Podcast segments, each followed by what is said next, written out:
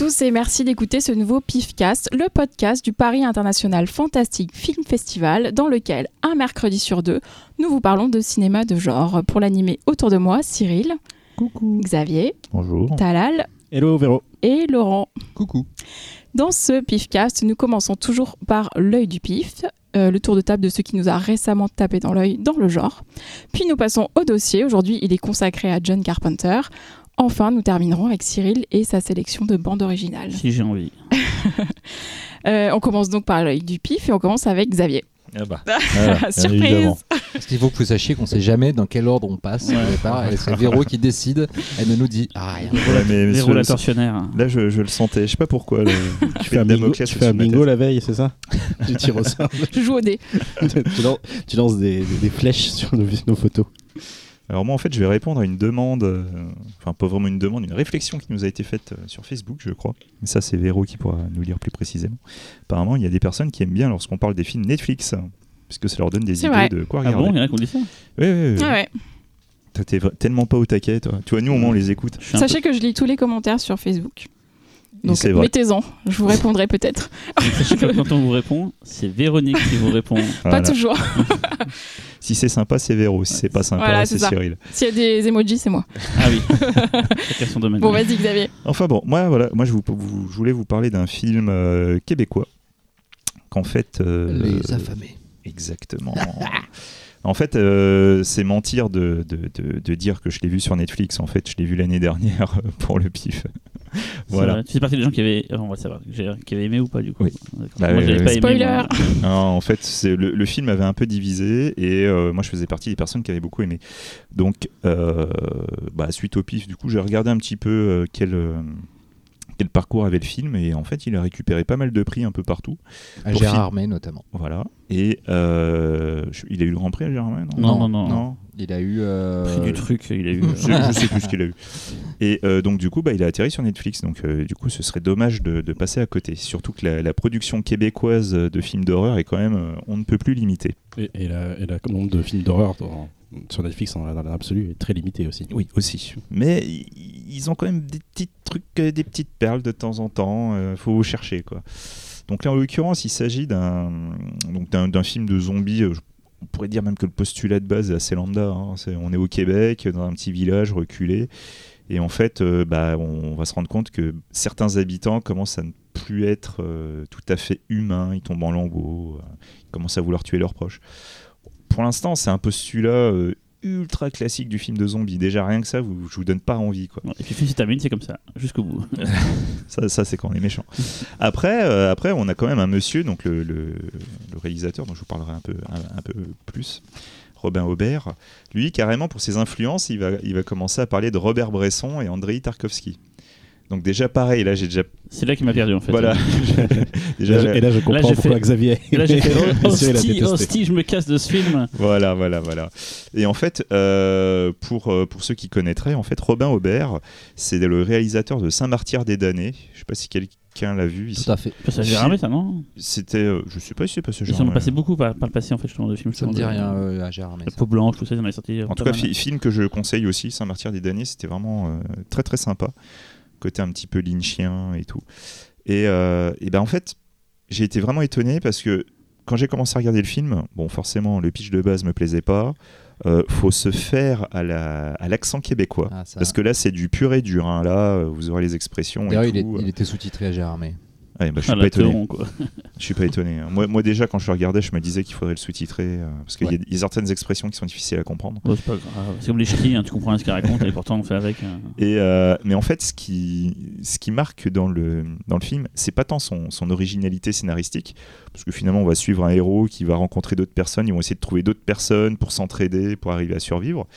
Mais c'est vraiment une ambiance extrêmement particulière. Et justement, une ambiance que, qu'on, qu'on retrouvait déjà dans Saint-Martyr des damnés.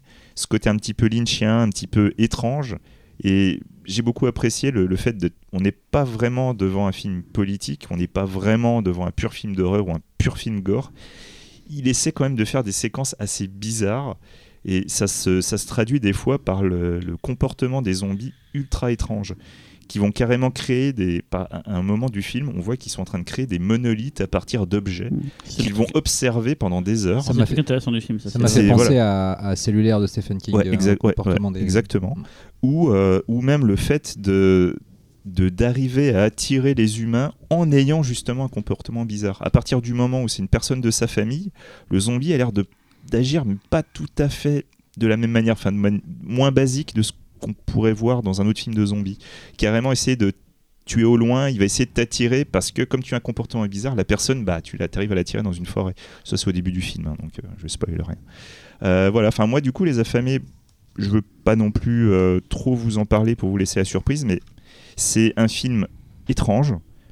C'est pas le film de zombies euh, classique que Netflix va essayer de vous vendre, et c'est vraiment dans son étrangeté que je pense ça, vous pouvez adhérer.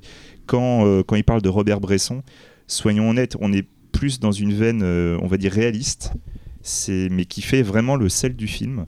Et pour, le, pour la partie Tarkovsky, c'est vraiment dans, dans cette bizarrerie très particulière. Mais enfin, vous verrez. Voilà, moi je vous conseille de regarder. Si vous avez Netflix, de toute façon, ça vous coûtera pas plus cher. Quoi. Et alors, il y a eu le prix du jury à Gérardmer. Voilà. Et j'ai mis du temps à trouver parce que je suis d'abord tombée sur le film avec Louane. Donc Ah ne vous trompez pas de ne film. vous trompez pas, ce n'est pas le film avec Ça Louane. peut être l'horreur aussi, mais c'est pas pareil. voilà, Et pour résumer le film, comme disent les Québécois, c'est de la marde.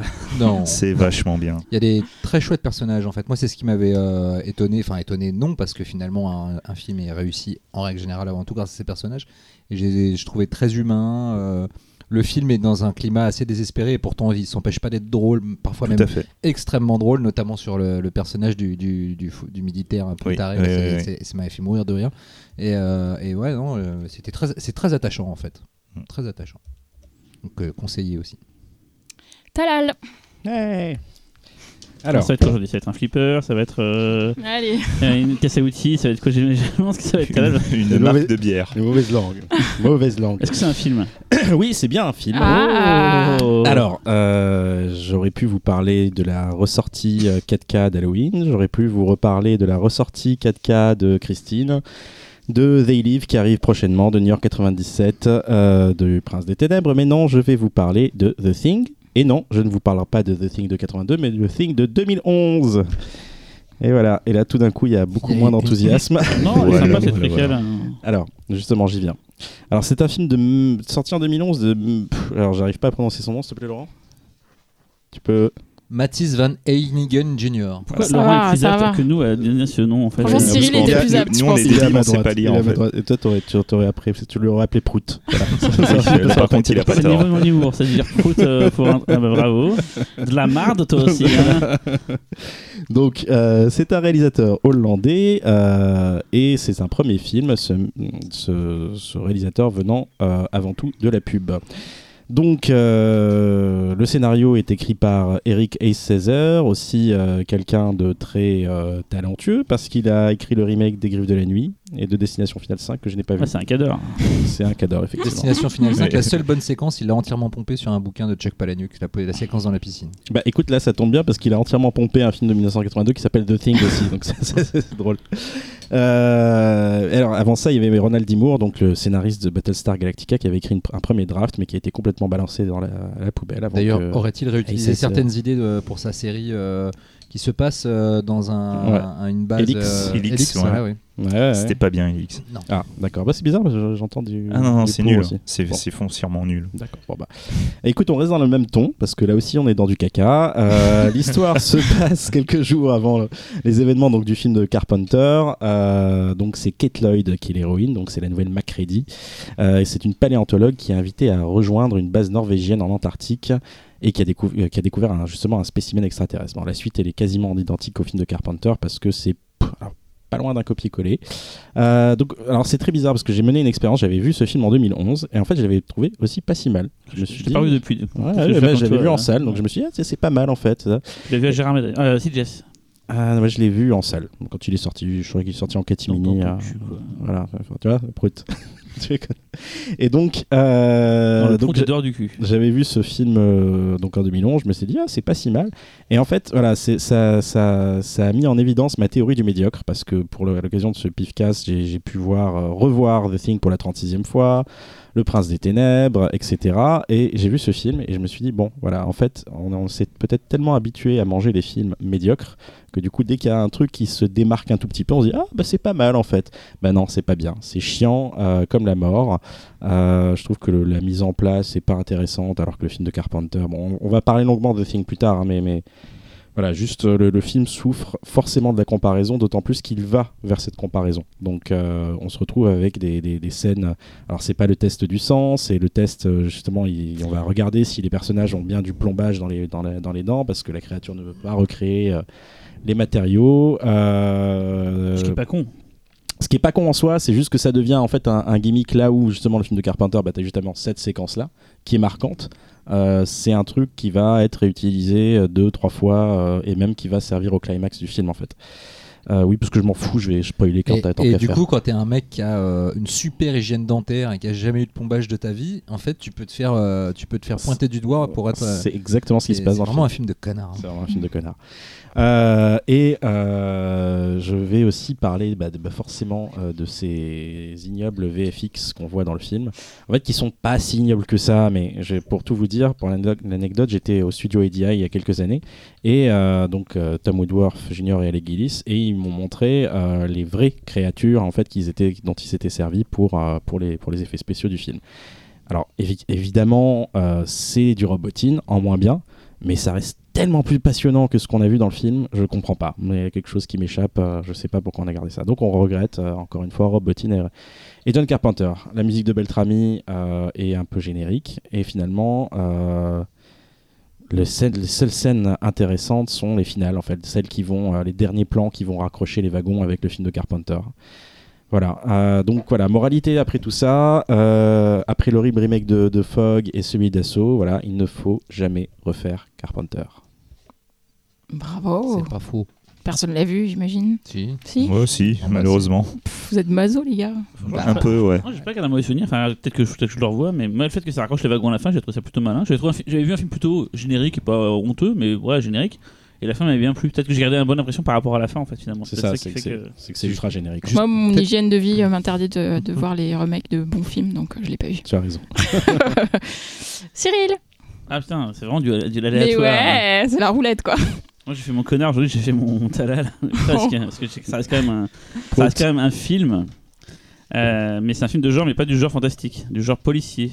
Ah bah bravo, toi c'est ta spécialité maintenant. Tu l'as déjà fait hein, il y a deux semaines. Voilà, c'est Sicario. ça, ouais. Sicario, ouais. Mais là, c'est par un mec qui fait du genre, souvent. Et C'est alors Hot Fuzz de Edgar Wright. Ah. ouais. C'est un peu gore parfois, on te le laisse. Voilà. C'est de la comédie, surtout. Ouais, en fait, Bah, c'est un T'étais sur- t'étais surtout en manque de, de- du pif, tu l'avais pas préparé, tu dis ah, non, film que non, je non, non, parce que c'est vraiment, en ce moment, en fait, je, pour tout vous dire, vous allez, vous allez voir ça dans les semaines qui arrivent, j'ai plus le temps de voir des films normaux, j'en vois que pour le pif, c'est horrible. J'ai- C'est ça. Xavier, c'est pareil pour toi aussi. Ouais, On- ouais. Dès que j'ai du temps pour un film, je me fais un film pour le pif, et je peux pas vous en parler parce que c'est censé être la surprise pour plus tard. Et si on n'a pas vu un, on a vu un film qu'on n'aime pas, ben, je vous dis pas lequel. Donc, voilà, donc en ce moment, je- et ce film-là, il fait partie des 3-4 films sur Terre où quand je le lance, pour X raisons, je le lance, et je peux pas m'arrêter jusqu'à la fin. En fait, c'est un film que je que j'ai vu plein de fois et de la trilogie. Alors, pour Faut situer pas le lancer alors. je crois que ça va être la fin de ma chronique en fait. Ça va là-dessus. Hop, Faut pas le drop lancer. the mic. Drop the mic. Donc vite fait alors, c'est euh, le deuxième film, le deuxième long métrage de Edgar Wright qui avait fait donc Shaun of the Dead avant, qui a fait une série qui s'appelait- Spaced, qui est un gars très talentueux et il a fait trois films d'affilée qu'on a plus ou moins reliés entre eux. euh, euh, D'ailleurs pas, pas d'affilée, je crois que euh, Scott Pilgrim était fait avant euh, le dernier bar avant la fin du monde, je crois avant le dernier pub. il me semble. Tout à fait. Oui. ouais, ouais. Donc pas d'affilée. il a fait euh, Shaun of the Dead, Hot Fuzz et plus tard donc le dernier bar avant la fin du monde. Tout ça rassemblé de façon fausse parce que ça n'a absolument rien à voir entre eux, mais par ce qu'ils appellent la trilogie Cornetto, Cornetto. voilà. Parce qu'on voit un Cornetto à chaque fois dans, dans chacun des films. Et voilà. Et en fait, c'est je pense avec le dernier mes deux préférés en fait. Parce que on- c'est marrant, j'avais vu le dernier avec, Laure- avec, avec, euh, Xavier en projet presse. Et sur le coup, j'avais fait ouais, c'est pas mal, mais bon. Et en fait, finalement, le dernier, c'est un des ceux que j'aime beaucoup aussi revoir. Et que quand je le lance, pareil, je peux pas m'arrêter jusqu'à la fin.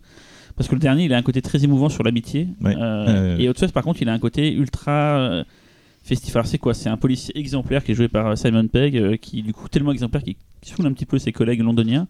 Donc ils le font muter dans un village euh, paumé dans la campagne anglaise, euh, un village qui serait le plus beau village de, de, l'Angleterre, qui à chaque fois gagne les prix et tout quoi. Et il arrive là-bas et forcément, ben, ces, vieux ces vieux démons ne peuvent pas euh, faire en sorte de ressortir, donc il veut à tout prix créer, voilà, de, comme, comme, comme comme- il est policier, il veut à tout prix récupérer, voilà, mettre des gens en prison, les, leur mettre des, des, des amendes, machin tout, pour rien. Des fois, les, les gens, ils laissent couler, les, les anciens policiers. Lui, il veut à tout prix exercer son métier policier. Et parallèlement à son arrivée, il y a des meurtres inexpliqués tout le long du film. euh, et euh, c'est un film que j'aime beaucoup parce que déjà, il est, c'est une sorte d'hommage à tous les films d'action hollywoodiens. euh, Michael Bay, ça peut être Catherine Bigelow, John McTiernan, c'est un, hommage complet à ces films-là. C'est un film qui est très très drôle et qui, alors légèrement spoilé, mais c'est pas un film sur lequel on, regarde pour un scénario, mais qui m'a fait marrer parce qu'en fait tout le long du film, il y a un- une explication logique à tous les meurtres, qui est vraiment logique par rapport à un truc réel qu'on pourrait voir dans un Agatha Christie ou n'importe quoi et tout. Et au final, la vraie raison des meurtres est beaucoup plus drôle en fait. C'est que les deux histoires peuvent très bien fonctionner, mais la vraie, la vraie réponse est beaucoup plus drôle que la vérité en fait, que celle qu'imagine Simon Pegg. Donc c'est un film super drôle, euh, hyper bien chiadé niveau visuel, c'est que c'est c'est un petits oignons, ça met la, la, la main à pas mal de films d'action. C'est euh, il y a une pléthore de, de- de- d'acteurs anglais qu'on, qu'on adore des au couteau. On peut voir euh, donc Martin Freeman euh, qui a un petit rôle dans le film, euh, Billy Knightley, Timothy Dalton qui a un rôle qui est génial. immortel. Ouais, Steven Merchant, enfin il y en a vraiment. En fait, au fur et à mesure que je regardais le film, je me putain, lui je l'ai vu dans telle série, lui je le. Enfin, ça a, m'a- ça m'a pas marqué à l'époque, mais il y a plein de gens. euh, La réalisatrice de, de Prevenge. Oui, Alice qui- Love, euh, ouais, elle, est, elle est dans, elle est dans, dans Elle, Fuzz, elle est, hein. elle est dans Hot Fuzz, elle a un petit rôle, elle joue une nana euh, un peu allumeuse. euh, je crois que c'est la, en- genre la nana que Timothy Dalton se tape, euh, sa secrétaire ou un truc Ah, comme c'est- ça. putain, j'ai pas fait gaffe. Ah, pourtant, euh, je l'ai revu bah, récemment, quoi. et- C'est bien la peine de le voir mille fois.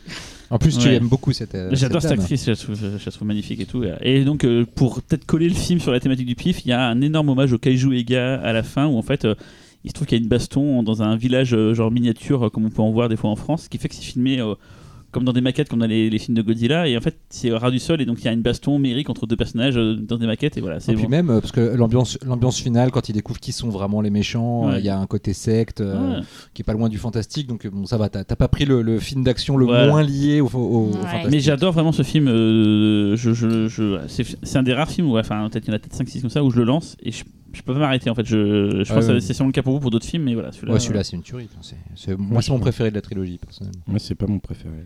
Moi non plus. Bah, c'est lequel vous euh, c'est quoi ton préféré De, de, d'Edgar Wright, dans l'absolu, c'est, c'est Scott Pilgrim et, euh, et le dernier. J'aime beaucoup Baby Driver. Je sais que toi, tu aimes pas. Ah, je, je le déteste, tout le monde aime J'adore film. ce film. et euh, après, il faut que je revoie. Je suis peut-être passé à côté parce que c'est vrai que je suis passé après tout le buzz et parfois quand t'as as la sauce qui monte, Tout le bah, fuzz, tu- tu veux dire. ou tout le fuzz. Parfois, pout. et parfois quand t'as la sauce qui monte, bah tu passes à côté du truc. Donc euh, Euh, moi, pareil, je préfère. Enfin, c'est pas dans la trilogie, mais Scott Pilgrim, mais sinon, Shaun of the Dead euh, dans la trilogie. Mais euh, ouais, Hot Fuzz, je l'ai pas trop revu, donc euh, je sais pas, j'avais pas trop accroché la première fois. donc.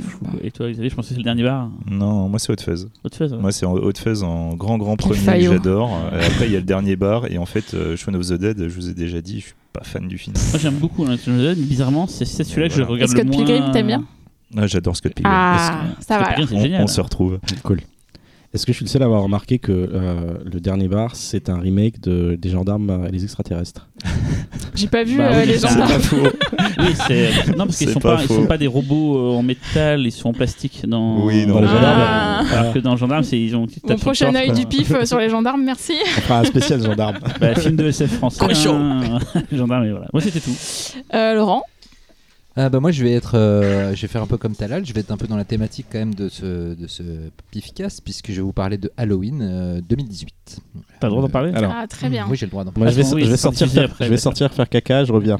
Parce que je veux pas entendre C'est quoi que ce soit. Non je vais pas rentrer dans Je les... vais chier je vais pas rentrer dans les détails euh, puisque Alors, vous allez très loin. le film mais euh, euh, bah, c'est forcément euh, un film qu'on attendait avec pas mal d'appréhension et aussi moi personnellement les bandes annonces m'avaient fait un peu ni chaud ni froid Ni Je- chaud, ni froid. Ni chaud ni froid, ni, ni bon ni mauvais aussi. Euh, je l'ai trouvé, euh, enfin je trouvais ça assez générique dans la façon de, revenir à la figure de, de Michael Myers et, euh, et au final c'est pas forcément le plus important dans le film. Euh, c'est vraiment euh, Laurie Strode et son, son histoire et la façon dont elle, elle a vécu ses 40 ans, puisque rappelons que ce Halloween 2018 euh, efface toutes les séquelles. Donc c'est une suite directe au tout premier film La Nuit des Masques de John Carpenter et les autres films n'ont pas existé. Il y a d'ailleurs un ou deux passages un peu méta dans le film des dialogues. Euh, euh, à une discussion entre les jeunes qui disent mais Michael Myers c'était pas censé être le frère de ta mère et quelqu'un qui répond non, enfin de ta de ta grand-mère et la, la petite fille qui répond non non c'est un truc que les médias ont inventé, euh, c'est des cons qui ont fait ça pour faire de l'audience. Fake news. Fake news. Ce qui est plutôt rigolo, puisque finalement John Carpenter lui-même raconte que c'est quelque chose qu'il a fait un petit peu sous la pression parce qu'il fallait rajouter du contenu à Halloween 2. 1, pour la, Pour la version télé pour la version télé. Et que, et que du coup euh, voilà mais que lui à la base c'était pas du tout son intention de faire de, de Michael Myers le frère de Laurie Strode. Donc, euh, donc voilà. Non euh, j'ai trouvé ça vraiment pas mal. Déjà donc parce que Laurie Strode et ce qui lui est arrivé et sa relation avec sa famille est assez attachante notamment dans la façon dont parce qu'en fait, voilà, elle a, elle a essayé d'élever sa fille dans la perspective d'un nouvel affrontement à Michael Myers. Donc, elle a, elle a élevé sa, sa fille dans un, un climat quasiment euh, militaire, en fait. John elle est en devenue, fait. euh, oui, non, mais c'est complètement ça, voilà. C'est exactement la même, la même dynamique. Et euh, sauf que les services sociaux sont venus lui retirer sa fille. Euh, parce qu'ils jugeaient que bah, faire vivre une fille dans un- une maison reculée dans les bois avec des pièges partout et l'entraîner au gun et au. John Connor. Et, euh, C'est vraiment pas- ça, ouais. Ouais, non, mais c'est ça complètement. Et, euh, et donc, euh, voilà, et l'arrivée de Michael Myers d'une façon assez intelligente parce qu'on pourrait se dire, oh, En hélicoptère. 40, non, mais 40 ans après, le, Bazooka. 40 Dans ans après, le mec redémarre, euh, redébarque euh, la nuit de Halloween. Ah ah, le hasard. Vous verrez que c'est plutôt, mm, c'est plutôt bien amené finalement. Euh, mais euh, non, non, c'est vraiment voilà cette, cette façon dont la famille euh, euh, Strode se reconstruit face au retour de Michael Myers. C'est vraiment le cœur du film, c'est assez touchant. Après, le film est un peu schizo parce qu'il y a, des scènes qui ressemblent un peu à du Rob Zombie, à la façon dont Rob Zombie a approché le film, alors qu'ils étaient censés justement de vouloir s'éloigner de ça. Euh, Il y, a, des scènes en termes de mise en scène qui commencent avec des super bonnes idées mais qui qui sont pas abouties. Euh, c'est- ça souffle un peu le chaud et le froid, mais c'est quand même vachement attachant. Euh, c'est assez gore, voire trop gore. Dans le sens où le Oh, premier Halloween, bon. non, le premier Halloween n'est pas du tout gore. Le film est censé être la suite directe, et d'un coup, on est sur un spectacle qui est parfois euh, très gratuit dans sa, dans, dans le C'est un gore. film des années 2000 2018. enfin, c'est- Exactement. de Mais ce que je veux dire, c'est que justement, ça traduit aussi euh, toute, toute la réflexion qu'il y a eu derrière la production de ce film, qui est assez schizo. C'est-à-dire, on fait une suite directe, un pur hommage, mais en même temps, on s'adapte au marché maintenant. On fait quand même un petit peu du Rob Zombie, mais on n'est pas censé le dire. Enfin, voilà, c'est le, le film est un peu schizo, mais assez passionnant à décrypter dans, dans la façon dont il, il essaye de gérer son statut d'unique suite et d'effacer les autres, et en même temps, quand même, euh, de les inclure finalement dans, dans, dans ce qu'il propose aux spectateurs pour être sûr que tout le monde est ce qu'il veut. Donc c'est vrai que d'un côté on a cette histoire de famille qui est intéressante, puis d'un autre côté on a un slasher lambda avec, euh, avec une babysitter dont on n'a rien à foutre euh, et qui, qui va être en proie à Michael Myers alors que dans l'absolu elle a absolument euh, aucune importance dans le récit. Voilà. C'est un peu schizo, mais franchement c'est généreux, il y a 18 morts, donc euh, ça y va. C'est précis. C'est pas moi qui ai compté, euh, c'était- c'est Ils mon camarade ils Alexandre Poncet. Mon camarade. Alexandre Ponson qui Alexandre Poncet qui était à côté de moi pendant les projets Ponson. et qui, qui a compté. Donc c'est assez généreux, c'est plutôt beau, la photo est belle, euh, c'est plutôt pas mal shooté. Et la musique Euh, La musique est mortelle. J'ai j'ai Et une les question. nouveaux thèmes, le, le nouveau thème, il tue. T'as une note de plus. Hmm? Non, non, non, non, tu verras, franchement, il y a un ou deux nouveaux thèmes, ils sont excellents. Euh, J'ai une question. Euh, Est-ce que le film euh, justement joue sur tous ces justement cette mode de mise en scène des, des jumpscares, on va dire, Assez Ah. peu. C'est plutôt une tentative de créer du suspense. D'ailleurs, la, la, la- mise en scène. La 20, les, les 20 dernières minutes sont vraiment une grande scène de suspense, euh, d'exploration d'une maison, et on sait que Myers est dedans, mais on sait pas où, et euh, je trouve c'est- trouvé ça euh, assez efficace. Et est-ce qu'il n'y a pas genre des clins d'œil un peu lourdingues, genre hein, pour ceux qui ont vu euh, l'original ou qui ont vu a les a trucs La moto de Canada. Par rapport à Halloween 3, je crois qu'il y a des trucs genre, ouais, il y avait la pub. euh, Ouais, il y a euh, ça. Et puis même dans les dialogues, euh, bah, je parlais donc du, du côté du le, le- le truc du, du frère de Laurie Strode. Il y a même un autre truc. T'as un, un personnage de psychiatre qui se présente au, à- au- au shérif et le shérif. Ah, vous êtes le nouveau Loomis. Enfin, tu vois, Ah, comme ça, d'accord, super. Et, non. Et du coup, comme c'est Blumhouse, il y aura des, des suites 2, 3, 4, 5, 6 euh, jusqu'à plus soif. Quoi. Le film. euh, Ça le- marche. Ouais, la ça fin- marche, la sûr. ouais. Ouais, la, la fin du film ne c'est pas ouvertement euh, montré qu'il peut y avoir une suite, mais c'est pas impossible non plus. Enfin, voilà, le- De toute façon, dans tous les autres films, il est, qu'il est mort pour de bon, et pourtant, Voilà. il trouve toujours une combine pour qu'il revienne. euh. Et toi, voilà. Véro, alors? Eh bien, souvenez-vous, dans l'épisode précédent, nous parlions, nous parlions de cinéma euh, britannique. Et en fait, j'avais euh, violé euh, allègrement les- la charte de ce podcast. En changeant de film. On va tout savoir. Bravo, mais Talal, bravo. il viole nos règles à chaque En fois. Mais un film moi, irlandais. J'ai violé qui Moi, j'avais changé de film à la dernière minute. Et donc, j'avais quand même envie. euh. Mais j'ai envie de le dire parce que Ouais. justement, je vais parler de mon, film. aurait pas la conscience quand même. Tu vas regarder, ne vous retournez pas. Comment Tu vas regarder, ne vous retournez pas, Mais non. Ah, tu l'as Ah, du celui-là film qu'elle avait Le choisi à la que j'avais base. Ah, choisi et que j'ai changé. Et donc j'avais choisi à la base Théâtre de sang de Douglas, Douglas Hickox de 1973 et c'est un film excellent. Donc j'ai quand même envie d'en parler un petit peu. Euh, donc c'est pas du fantastique, c'est plutôt une comédie noire euh, avec Vincent Price, donc euh, acteur euh, britannique. Euh, le pitch, donc c'est un comédien de théâtre euh, qui se suicide après avoir essuyé de nombreuses critiques négatives sur sa dernière pièce. Sauf qu'en vrai, il s'est pas suicidé, il a fait semblant d'être mort et en fait, il va se venger de tous les critiques euh, qui l'ont humilié en imitant euh, des crimes euh, qui ressemblent à chacune des pièces de Shakespeare. Donc grosse référence britannique aussi. Donc c'était un pur jus euh, britannique ce film. En fait, le film il est vraiment hyper drôle à regarder parce qu'en fait, Vincent Price ils sont de- Tu peux redire drôle drôle.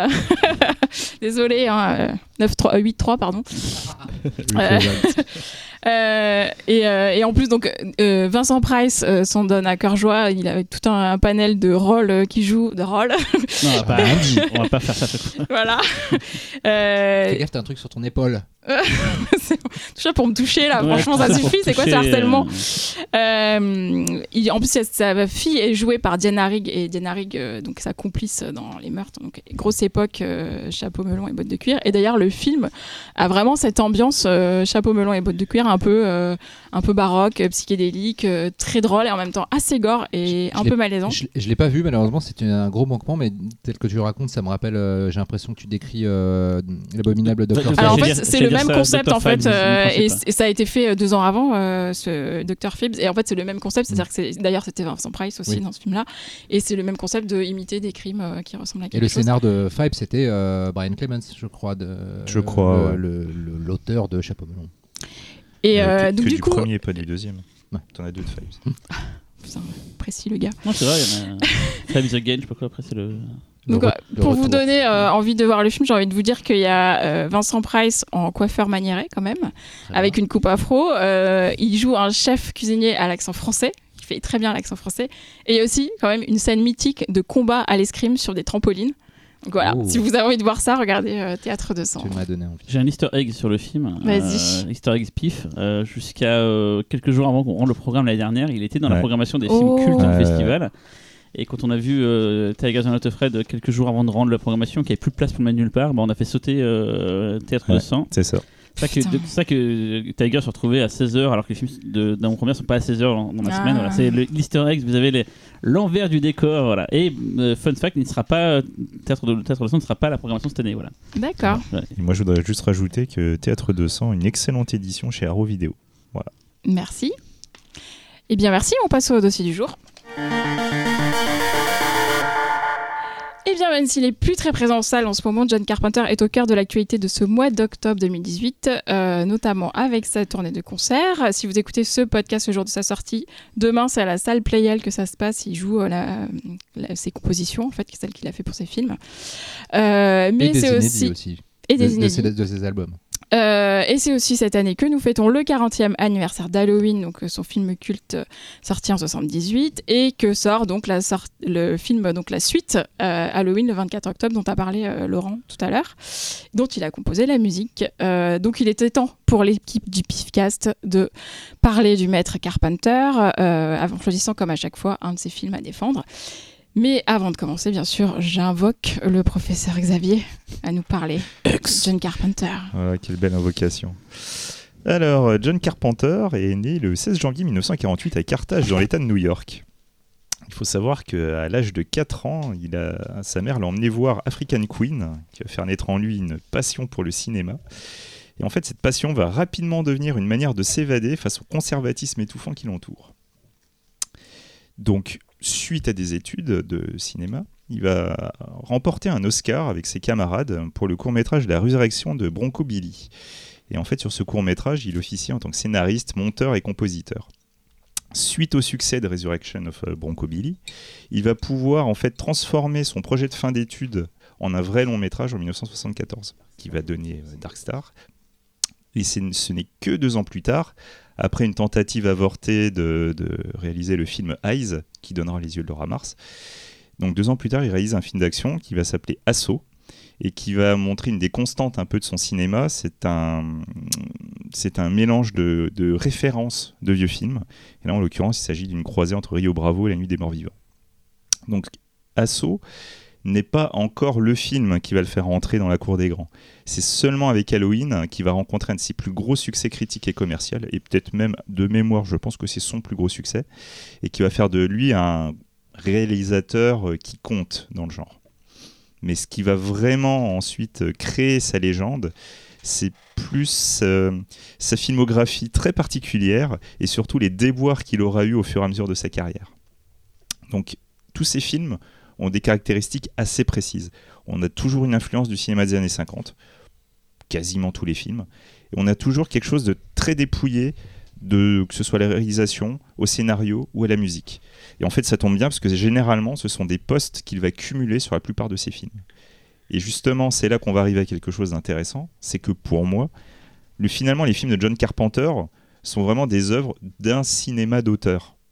Là, je ne parle pas de cinéma d'auteur chiant, je parle vraiment de quelque chose de purement maîtrisé.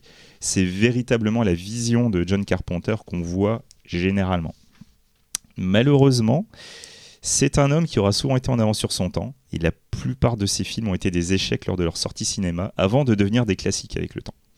Mention spéciale à The Thing, mais ça je sais que quelqu'un va nous en parler tout à l'heure.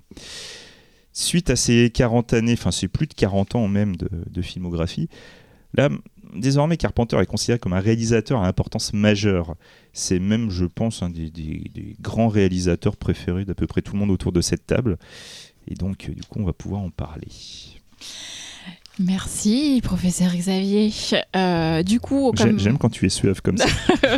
je, je bois des bières pour, monter- Ah, ok. pour faire ma voix. Euh, du coup, comme d'hab, on va faire un peu de- dans l'ordre chronologique. Chacun a choisi un film euh, qui- qui- qu'il chérit dans la filmographie de John Carpenter, ou en tout cas qu'il avait envie de traiter aujourd'hui. C'était assez frustrant parce que euh, je- moi personnellement j'aurais aimé en prendre deux ou trois. euh, Bah oui, mais tu es trop gourmand, Talal. Ouais. C'est ce qu'on me dit. Fallait pas, fallait pas prendre euh, le remake pourri euh, dans les pif. Euh, On commence du coup avec Laurent, puisque Tout tu as choisi. Euh, New York 1997, qui n'a pas été tourné en 1997, donc, du coup. Ni à New York. Voilà. Euh, Escape from New York, euh, titre original, c'est donc euh, le film que John Carpenter a réalisé après Fog. C'est un projet qu'il avait écrit dans les années 1970, euh, suite au scandale du Watergate, puisque c'est un film très politisé. C'est son premier film très politisé, ce ne sera pas son dernier.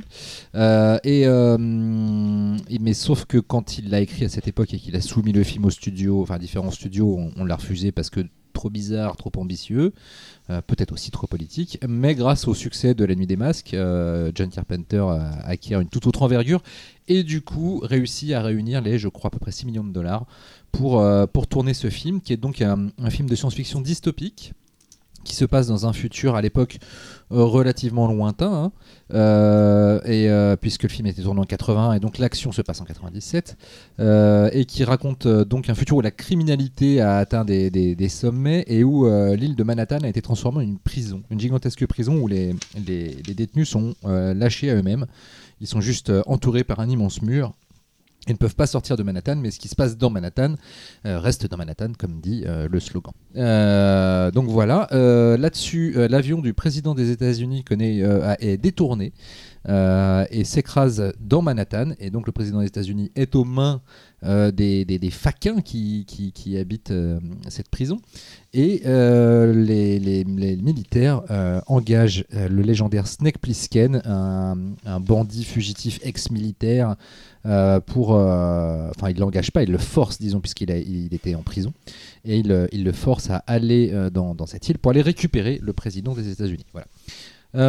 C'est donc Kurt Russell qui joue.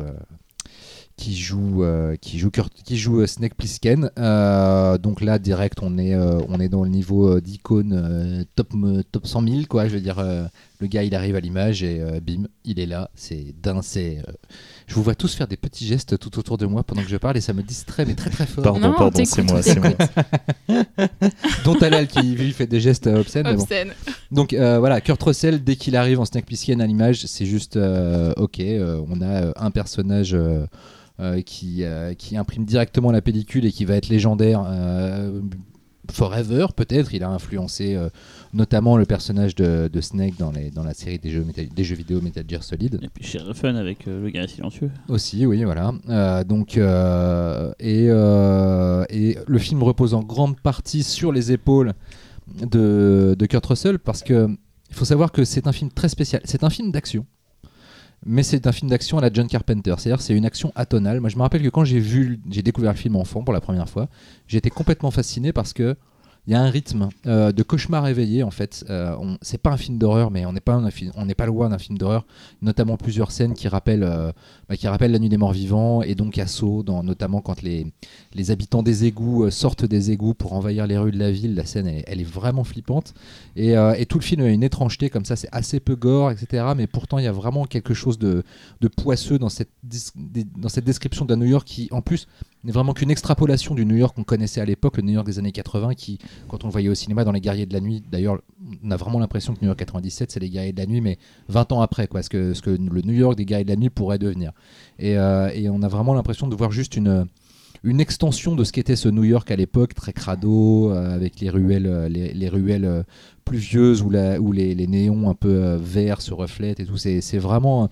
Et il y a un travail de direction artistique qui est à la fois fou parce qu'il n'y avait pas beaucoup d'argent et en même temps qui est très cohérent dans ce que voilà dans cette représentation de ce que New York pourrait devenir. Au-delà de ça. c'est du John Carpenter en mode anarchique euh, qui, euh, qui, à travers son personnage, professe euh, sa propre profession de foi, qui est de ne faire confiance à aucun type de- d'establishment et d'ordre établi. Euh, c'est en ça qu'on sent bien que le film a été écrit euh, après le sc- le scandale du Watergate. J'ai lu, j'ai découvert en préparant un petit peu que euh, ça m'a vachement étonné que Carpenter s'était aussi vachement inspiré de la façon dont les Khmers rouges ont vidé Phnom Penh de tous les habitants au moment où ils ont pris le pouvoir au Cambodge et où ils ont et de la façon dont ils ont transformé certains endroits de la ville en des, véritables camps de concentration. Enfin, c'était pas des camps de concentration, c'était des centres d'interrogatoire, mais en gros c'était des des, abattoirs. Et, et il y arrive bien parce que c'est vrai qu'on a vraiment l'impression que ce, New York est d'une dangerosité euh, incroyable et qu'au au moindre coin de rue on, on va tomber sur euh, on va tomber sur un psycho. Euh, et puis, il n'y a pas que Kurt Russell qui est mortel dans le film, parce que le cast est quand même assez fou. Lee Van Cleef, Ernest Borgnine, Borgnine, je n'arrive jamais à le dire, Borgnine, bref, Donald Pleasance, Isaac Hayes, Harry Stanton, euh, Adrien Barbeau, et cet acteur qui joue aussi dans Halloween 3, Le sang du sorcier, mais dont j'oublie toujours le nom. Moustache. Voilà, Moustache, tout à fait, c'est lui, c'est exactement Moustache. Euh, et donc je vais vous retrouver le nom, Tom Atkins, je Oui. crois.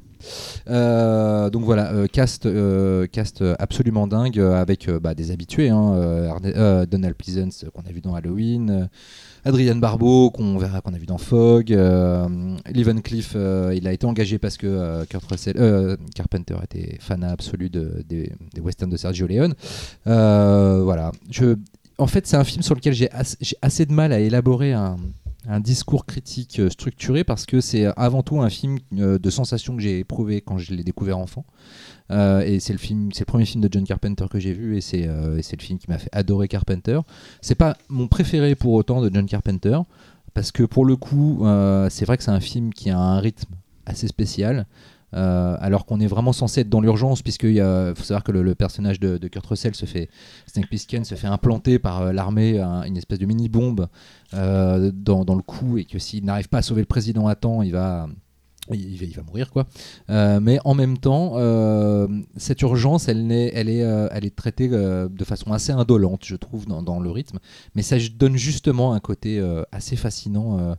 Euh, assez cauchemardesque à ce qui aurait pu naître qu'un film d'action bêta. euh, euh, on le verra un jour, je pense, quand le film sera remaké, parce qu'il y a eu plusieurs, euh, plusieurs projets de remake et euh, Il y, en a même eu un, hein, techniquement. il y en a eu un techniquement. et donc, ce qui m'amène très très rapidement à Los Angeles 2013, suite maudite. euh, Parler d'autre chose, je 16. crois. Non. euh, de- 2013. sur un autre film. Oui, 2013. oui, je parlais de production Besson. Voilà. J'allais dire tout à l'heure, De c'est que production sans dire Besson. 97, on n'aurait jamais eu banlieue 13, donc respect. euh, Et Et The Lockout. c'est- Et bon, ça, c'est bien. Et Knockout, c'est vrai. Euh, Lockout. Et donc voilà, euh, suite donc euh, John Carpenter tourna bien après euh, avec à nouveau Kurt Russell, euh, qui est un film extrêmement intéressant parce que une charge politique encore Attends, il plus de deux féroce, films euh, au lieu d'un. Il est en train de niquer la Ouais, mais il a raison. qui est, qui est- qui est une charge politique encore plus féroce que son modèle, qui est en revanche un film euh, qui a souffert de beaucoup d'aléas de production, notamment en matière d'effets Et, spéciaux. et d'ailleurs, euh, Los Angeles 2013, c'est- personnellement, c'est la meilleure fin des deux. Ah, bah, La fin, elle est ultime. C'est juste, la meilleure fin du monde. À, moi- à même à un tel point que quand j'ai euh, revu New York 97, dans mon souvenir, la fin de New York de 2013, c'était la fin de, New York Ah ouais, d'accord. 97 en Ouais. fait. Euh, même si euh, Kurt Russell a, a un geste un peu similaire Oui, euh, oui, oui. À la fin de New York définitif. 97, mais c'est moins définitif que cette fin hallucinante de, de- de Los Angeles 2013. Voilà, donc j'imagine que vous aimez le film, sinon vous sortez. Tout le monde aime le film. Cyril Oui, C'est dur de Oui. pas aimer. quoi. Ouais, faut en vouloir pour pas aimer. Après, à la limite, je peux peut-être comprendre euh, pour un, un- peut-être un petit côté, euh, je vais me faire lyncher. mais- Suranné. Ouais, un peu suranné, mais qui, moi, personnellement, je trouve que ça donne son charme aussi au truc. Je pense, euh, par exemple, au, au plan de pseudo-image de synthèse au début du film. C'est marrant d'ailleurs, j'ai appris récemment qu'il était fait des maquettes avec des traits d'aluminium de, d'aluminium et c'était éclairé, donc ça ça donnait cet effet un peu euh, de fil de fer, alors qu'en fait c'est juste des maquettes avec des, des, des trucs d'aluminium qui reflètent Ah bah l'image. euh, Mais euh, non, après le film, le film est mortel quoi. Moi j'ai- j'aime ce côté, en fait ça n'arrête jamais quoi. C'est globalement on pourrait résumer le film par c'est un mec qui veut juste aller d'un point A à un point B. C'est Mm. tout ce qu'il demande. Il veut rien de En fait, c'est plus. vraiment ça, c'est Et c'est le monde qui est contre lui. c'est The Warrior C'est, 2 euh, en fait. euh, le ouais. film. Ouais, ouais, c'est- C'est le lieu, globalement ça. le lieu le même et du coup c'est peut-être moins euh, la zone dans The Warrior parce que ça reste encore notre époque, mais c'est un bon début quoi. Il faut savoir que la- la- une des grosses influences du film euh, sur, pour, pour John Carpenter, c'est un juste ici dans la ville. Mm. Euh, non pas pour le côté réac, euh, mais pour le côté euh, jungle, euh, jungle urbaine, Ah, euh, ouais. que, que New York devient une espèce de, de zoo à ciel ouvert où tu peux croiser le, le- le pire des psychopathes. Euh, et euh, et c'est vrai que c'est assez logique.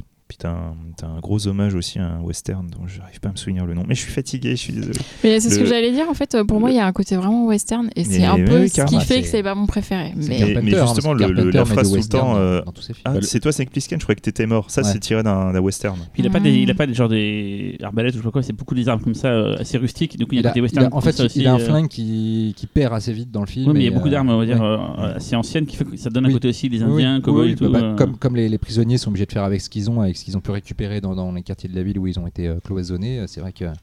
Ils font d'ailleurs la, la, la, la, la voiture du grand méchant euh, Duke euh, joué par Isaac Hayes, une espèce de Cadillac et, et Avec des lampadaires, a hein. collé des, des, des lustres en diamant pour, pour faire bling bling c'est à la fois ridicule et en même temps ça en dit long sur la façon dont, C'est en dit l'eau. dont c'est long. Ça, Et d'ailleurs, pour le petit détail, euh, Kurt Russell a toujours dit qu'en fait, le, le- le film dans lequel il avait préféré jouer, c'était New York 1997. Et Ah. il a toujours dit que Snake Plissken, c'était juste le meilleur personnage qu'il avait Jack Burton interprété. qui préféré? Eh non, c'est Snake Plissken. c'est c'est le meilleur personnage Oui. que, que Carpenter ait jamais créé de toute manière. Et c'est c'est vrai que le film a été avec co- le, avec le Big Daddy de Ghost of Mars, mais on en parlera plus tard. faut savoir que le film a été coécrit par euh, un réalisateur que j'affectionne beaucoup parce qu'il m'a donné un de mes plus beaux souvenirs d'enfance, Nick Castle, qui a réalisé Starfighter. Euh, merci. Et puis Castle. James Cameron qui a participé sur les Au décor, effets spéciaux, euh, Oh, des des, spéciaux, painting euh, optiques, enfin des painting euh, sur le film et tout. ouais. Et d'habitude, on fait les PIF Connexion. Là, il y a une Mad Movies euh, Connexion, puisque c'était un film qui faisait partie de la sélection de la nuit des 40 ans de Mad Movies en 2012. Tout à fait, la nuit qui Vous, fait la enfin, vous cinémathèque étiez tous là, n'est-ce pas Ouais. Ouais. bon, à toi, Cyril. Non, c'était euh, au Gaumont Père Capucine. Ouais, Gaumont Ah non, Pera, c'était ouais. les 35 ans, à, 35 ans. à la cinémathèque, tout à fait. Cyril. Oui, c'est moi. Dans la suite. Alors du coup, moi, je parle de The Thing parce que je crois que c'est le suivant dans la chronologie Oui, de. tout à de- Je viens d'en parler, tu sors de là. Tu te dégages. Donc un film de 1982. Alors, je vais pas refaire l'histoire comme quoi il est sorti en même temps que euh, E.T., que du coup E.T. a cartonné parce que c'est un extraterrestre gentil alors que dans The Thing c'est un extraterrestre méchant. Donc pour rappeler vite fait l'histoire de The Thing, euh, c'est une euh, base dans la en Antarctique ou en, en Arctique, je sais plus d'ailleurs, euh, dans la neige. Antarctique. Dans la Voilà. neige. Là où- Antarctique, là où il fait Antarctique. froid. Une base militaire où ils sont entre eux, scientifiques, scientifico-militaires, et ils sont euh, entre eux. Et puis en fait, un jour, un, un chien arrive poursuivi par des, des Hollandais, je crois, dans mes souvenirs. Et en fait, Norvégien. Norvégien. Et en fait, euh, le, le- La vista géographie. il protège du coup la- l'animal en fait en, en, en- abattant les, les mecs qui cherchent à le tuer. Un berger allemand. L'animal reste du coup dans le chenil euh, dans la base et en fait il est porteur d'un- d'une sorte de- d'entité d'entité extraterrestre qui va du coup se qui a la particularité de pouvoir se de prendre l'apparence des personnes qu'elle veut euh, qu'elle veut qu'elle qu'elle- qu'elle- qui s'approchent d'elle et du coup il y a tout un jeu de dupes savoir qui dans la base est contaminé qui ne l'est pas donc c'est une métaphore sur les maladies machin et tout quoi juste pour information c'est une adaptation de la nouvelle La bête d'un autre monde euh, de John W Campbell qui C'est avait pas la dit- chose c'est un bouquin à la base qui avait déjà été Ouais. à la base inspiré. Non, je veux dire, c'était pas la chose d'un autre monde. Le titre, de- le pour, titre du pour livre. moi, c'est la chose d'un autre Ouais, mais il y a monde. deux titres. La bête d'un autre monde, voilà. euh, c'est c'est issu d'un recueil qui s'appelle Le ciel est mort. Donc ce titre, alors, ça, a déjà été, ça a déjà été adapté au cinéma par. euh, Qu'est-ce qu'il y a, euh, euh, Xavier? Tel elle fait du bruit. Ah d'accord, ok. Euh, donc ça a déjà été adapté au cinéma avant, donc c'est ce que peu de gens savent, enfin s'il est vrai, ils savent, mais c'est que The Thing finalement c'est un remake en fait, c'est un remake d'un film qui s'appelle La chose d'un autre monde, donc c'est là où vous parliez tout à l'heure de ça, de Christian Nibi, qui était fait en 1951, et, du La créature de feu, un épisode de 1960 1967 de la série Voyage au fond des mers. Voilà, Et il faut savoir aussi que euh, La chose d'un autre monde, Christian Nibi, certes, mais aussi co-réalisé officieusement par Howard Hawks, qui Ah. est le modèle, Modèle de absolu de Rio Carpenter. Bravo, Ouais. entre autres. Euh, on en parlera tout à l'heure, mais en fait, c'est la première partie de la trilogie de l'Apocalypse de, de Carpenter. Euh, il y aura plus tard Un Prince des Ténèbres et L'Antre de la Folie. Je crois qu'on va parler des deux, il me semble. Ouais, Euh, tout à je fait. spoil un peu la suite, mais on parle des deux. Euh, un truc intéressant, le scénario donc a été écrit, même si c'est une adaptation, euh, par Bill Lancaster, qui est le fils de l'acteur Burt Lancaster. Ça c'est pour le côté euh, information. Pareil, on, on a plusieurs, on a Kurt Russell qu'on- dont on vient de parler à l'instant, qui a quand même fait beaucoup de films de Carpenter, qui joue le rôle principal de MacReady dans le film. Mais c'est pas lui à la base qui avait été prévu. Il y a eu Nick Nolte et Jeff Bridges qui ont été, qui ont été pensés, mais ils ont refusé tous les deux. Donc finalement, c'est pour notre plus grand bonheur Kurt Russell qui fait le film. Et le film, bah, c'est euh, moi, c'est mon Carpenter préféré dans le fantastique, parce que dans non fantastique, ce serait Assaut, mais dans le fantastique, c'est mon préféré, c'est parce que c'est tout ce que j'aime dans le cinéma fantastique, c'est-à-dire euh, un film de monstre avec des, des effets hallucinants, des choses qu'on ne pourrait pas voir dans le cinéma traditionnel, c'est-à-dire qu'on va euh, faire libre cours à des fantasmes visuels, des déformations de corps. On doit tout ça d'ailleurs à des chouchous de, de Talal qui est Rob Bottin, euh, qui a été là-dedans, je pense, c'est son chef-d'œuvre, c'est son, Son plus beau travail. son plus beau travail de tous les temps. Alors pareil, je ne sais pas, c'est pas lui qui a été à la base choisi pour euh, faire les effets spéciaux, c'est un autre gars, et l'autre gars finalement a eu des gros soucis, donc c'est Rob Bottin qui est arrivé au dernier moment pour faire tout ça. Il a dit ok, je vous le fais, mais laissez-moi euh, totale euh, liberté pour faire le, le film. Ce qui fait qu'il s'est énormément investi à tel point qu'à la fin, il a dû se faire hospitaliser. Il était tellement malade par rapport à tout ce qu'il a fait sur le film qu'il en est euh, devenu vraiment euh, pour le coup malade. Voilà. Euh, il était euh, extrêmement euh, perfectionniste en plus. voilà, il était n'y a, a pas une anecdote sur Hurlement comme quoi il avait fait, euh, il avait fait un loup-garou euh, super beau et, Si, euh, et il a fini à la hache. et il l'a fini à la hache parce que pour lui plusieurs ça fois. manquait de perfection et plusieurs Ouais. fois. Et c'était pas Steve Johnson qui, qui- qui était témoin ça, de cette ouais, scène ouais. ouais, Bah, et c'est dans, le, hallucinait dans de- le documentaire de, de Alexandre Poncet et, et et Pinceau. Pinceau. Tout à fait. Et du coup, voilà, donc un très très beau film à la fois visuellement, c'est que c'est un très beau scope. Il y a une ambiance euh, enfin, désertique vu que c'est dans la neige, mais qui ils utilisent à fond à la fois les décors très exigus de cette base militaire, euh, scientifico-militaire, mais l'extérieur aussi, avec le fait qu'on ne voit pas au loin. Enfin, la, la musique est important. Musique. euh, C'est une des rares fois, c'est pas la seule fois, mais une des rares fois où euh, ce n'est pas Carpenter qui a signé la musique du film. Il- mais C'est pas co-signé un peu? Alors, euh, le thème principal et pas mal de morceaux sont faits par Ennio Morricone. Alors c'est Mhm. pas n'importe qui, Ennio Morricone, on va pas revenir sur sa carrière, Non, mais voilà. Il a quand même eu un Razzie Award pour ça. Pour ça, putain, ils sont Ah ouf, bon. Ouais, ouais. Et la musique Ouais, est ouais. Et c'est donc Carpenter et Alan Howard qui ont fait aussi euh, des morceaux. C'est une sorte de travail à plusieurs, mais bon, le thème en tout cas, le thème, thème, ça, c'est Petite anecdote, il y a des années de ça, 20 ans, j'ai acheté un. J'étais dans ma période techno. Et euh, j'ai acheté un, à Bouligné pour 3 francs un CD de un mix techno.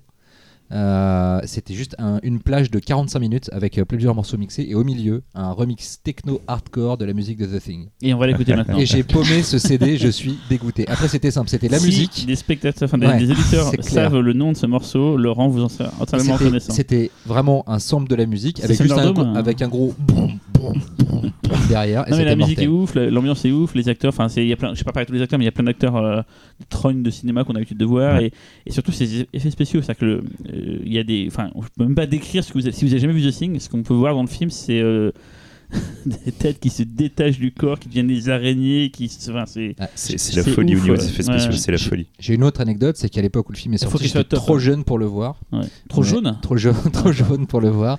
Et euh, mon frère est un grand fan de Carpenter, mon grand frère, et il avait acheté la, le- le- la novélisation du, du film. Et donc j'ai lu la novélisation avant de découvrir le film. Et D'accord. rien que le- la novélisation m'avait rendu ouf. Et je pouvais pas le voir le film, fallait que j'attende. Et quand j'ai découvert, j'ai. Moi, je n'osais pas le louer au vidéoclub parce que la jaquette me faisait vraiment flipper. Ouais. Et euh, des amis à moi m'avaient dit Ouais, mes parents ont vu ça, c'est le truc le pire qu'ils ont vu de leur vie et tout, enfin le plus flippant. Donc je- je- j'ai longtemps hésité. Et le jour où je l'ai loué, j'ai fébrillement ramené chez moi en mode j'ai de la plutonium dans les, dans les mains, tellement c'était euh, ça, les gamins, il faut plus comprendre maintenant. Le principe d'aller louer une. VHS, c'est de la ramener chez soi. Hein. C'est con euh, quoi. Et donc j'ai ramené ça chez moi et j'ai ouais, pris une claque. euh, Mais surtout, The Thing a aussi été le, le- le- peut-être le plus gros échec euh, de, de, de Carpenter, euh, un point tel qu'il s'en est jamais remis. Ouais, c'était quasiment autour de euh, 20 millions le budget, peut-être Ouais, un peu moins, mais c'était un gros budget. a, je, je sais plus sur quel, euh, sur quel film euh, il y, une- avait une ressortie en Blu-ray. En fait, de- dedans, tu avais une émission télé où tu avais Carpenter, je crois qu'il y avait John Landis, euh, je sais plus si c'était pas Joe Dante avec. Enfin bon, chacun sortait un film à peu près dans ces eaux-là. Et en fait, euh, t'avais un mec qui était mais ultra sûr de lui en mode mais putain, je vais tout tabasser. C'était Carpenter. Et en fait, c'est l'histoire de voilà de, de- voilà, et, Et euh, pourtant. et juste pour signaler merde je sais pas ce que je voulais tu vois, je t'ai cassé dans ton truc. Mais il faut dire qu'en termes Merde, de, fais chier. de mise en scène, avec le T'as film. ta gueule toi je- putain merde Ça va trop On fait, on Ouais. fait silence jusqu'à ce que Cyril ait retrouvé son dis idée. ton truc, je t'écoute J'ai pas quand j'ai ça- essayé de, de- de te Vas-y, sauver en fait. vas-y. euh. en termes de mise en scène, avec le film dont tu vas parler, Xavier, je pense que c'est le, le- le- le plus ahurissant de Carpenter. Ouais. En termes de découpage, de rythme, de. De toute manière, c'est simple. C'est- C'est C'est c'est une tuerie. Quoi. c'est un des meilleurs remakes de toute l'histoire. Ouais. Avec un film dont je vous parlerai la semaine prochaine, récent. dans deux semaines Dans deux semaines, pardon.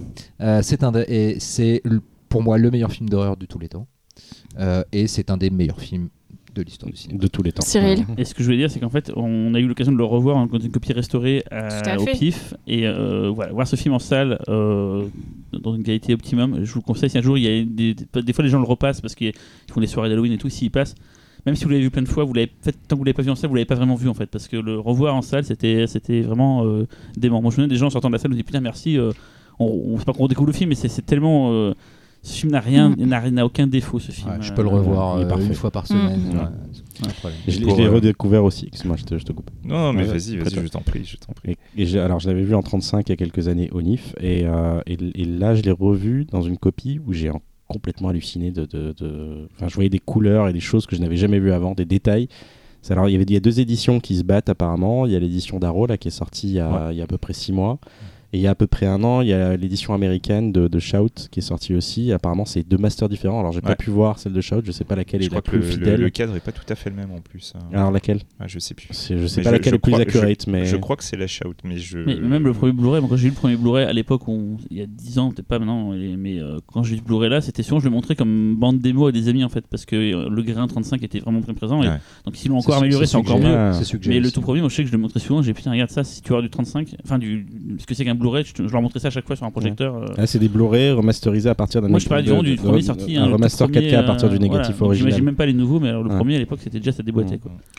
Euh, alors juste, euh, moi aussi, c'est mon Carpenter préféré. euh, et je suis d'accord avec tout ce que tu as dit, Cyril. Tu étais, mes mots sortaient de ta bouche.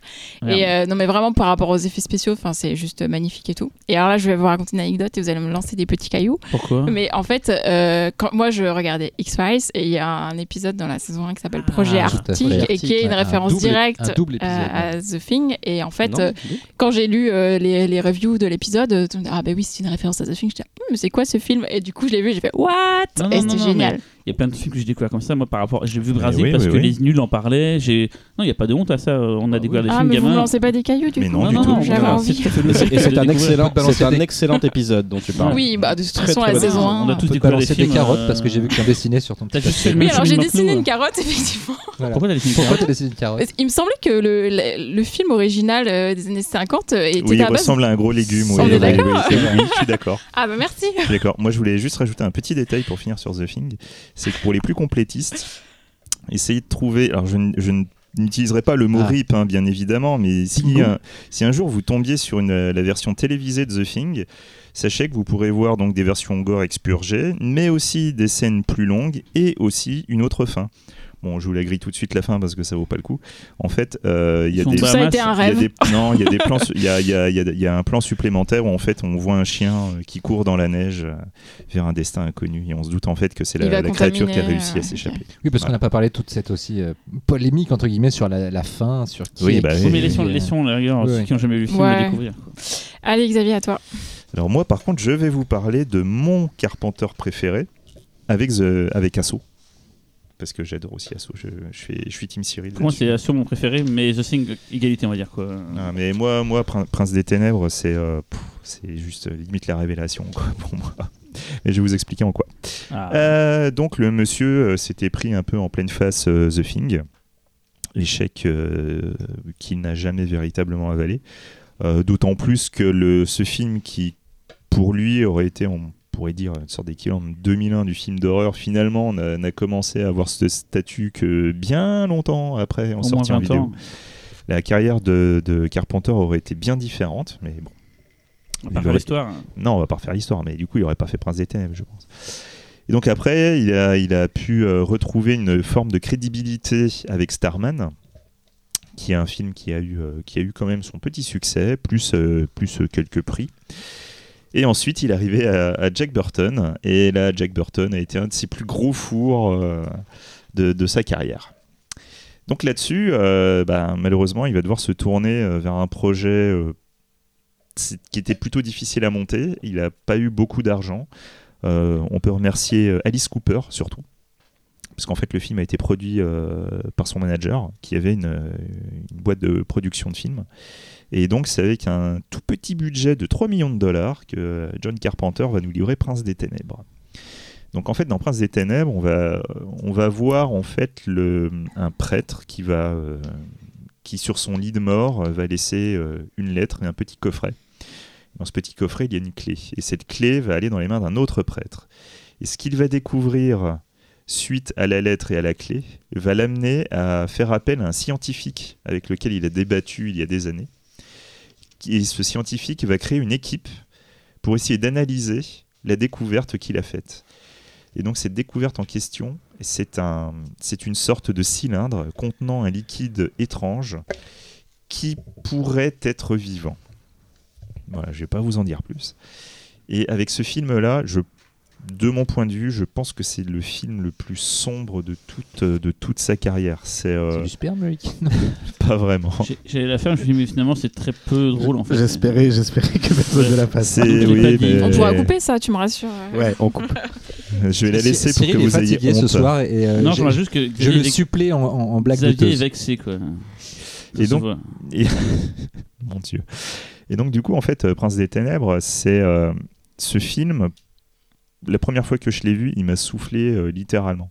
C'est euh, les, cinq premières minutes de film, je les ai trouvées déjà mais incroyables. En fait, c'est tout con, hein. c'est juste un subtil jeu de montage alterné entre les panneaux génériques et des scènes, même pas parlées, juste des trucs qui sont montrés comme si. Et juste en cinq minutes, le mec il arrive à poser une ambiance de fin du monde.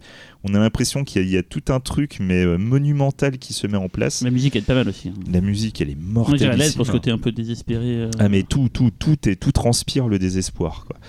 Et en fait, on va arriver à un, un film, comme j'en ai parlé euh, lors du, de notre, notre émission sur le cinéma britannique, qui est pour moi en fait un remake de, de- du troisième Quatermass. Alors, ce qui est marrant d'ailleurs, c'est que quand tu en as parlé, je me suis rappelé que Nigel Neal, le scénariste de Quatermass, Tout à fait. a travaillé avec John Carpenter sur Halloween 3, La Nuit des Masques. Exactement. Ah, le, non, la nuit du le sang du sorcier. Le sang du sorcier. Voilà, Et donc du coup, euh, il se trouve que John Carpenter, pour le scénario, a utilisé le pseudonyme de Martin Quatermass. Donc bon, c'est pas spécialement euh, un hasard, je pense. En fait, la, Parce la- qu'il aimait bien Jacques Martin, c'est ça.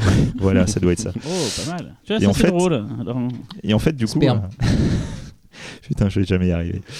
Et donc du coup, dans les deux cas, en fait, on a un film qui va qui va littéralement traiter du mal. Et en fait, c'est grâce au thème abordé dans, dans ce film qu'il commence à créer sa fameuse trilogie de l'Apocalypse. traiter du mal, c'est pas un truc MeToo. Hein. C'est le mal, le mal est au pur. hein. Et en fait, la, la trilogie de l'Apocalypse, euh, on pourrait croire qu'il s'agit juste de, de- de menaces qui pourraient amener la fin du monde, mais non, non, c'est pas juste ça.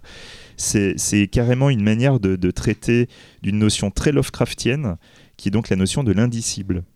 Dans tous les cas, on va avoir quelque chose d'indéfinissable. Et à chaque film, on va arriver à quelque chose de, de plus en plus poussé sur l'indéfinissable. Pour moi, c'est le meilleur film Lovecraftien euh, qui Tout jamais fait. été fait, euh, Prince des Ténèbres. Tout Avec- à fait. Avec Dagon. Avec Dagon. J'aime bien. Dagon. Euh, ouais, alors moi- Non, je rigole, je rigole. Oh, wow, wow, wow. Moi, je rigole pas. C'est le film qu'elle avait choisi quand Je on sais. a fait. euh, et elle avait raison, check. Moi, j'aurais mis. Necronomicon, mais euh, bon, bref. Je vais me faire jeter des caillasses, je pense. Enfin bon, quoi qu'il en soit, donc le film, euh, c'est ouais, c'est- vraiment une manière de parler de, cette menace indicible. Donc indicible dans le cas de The Thing, puisqu'on avait une créature polymorphe, donc finalement difficile à appréhender d'un point de vue physique.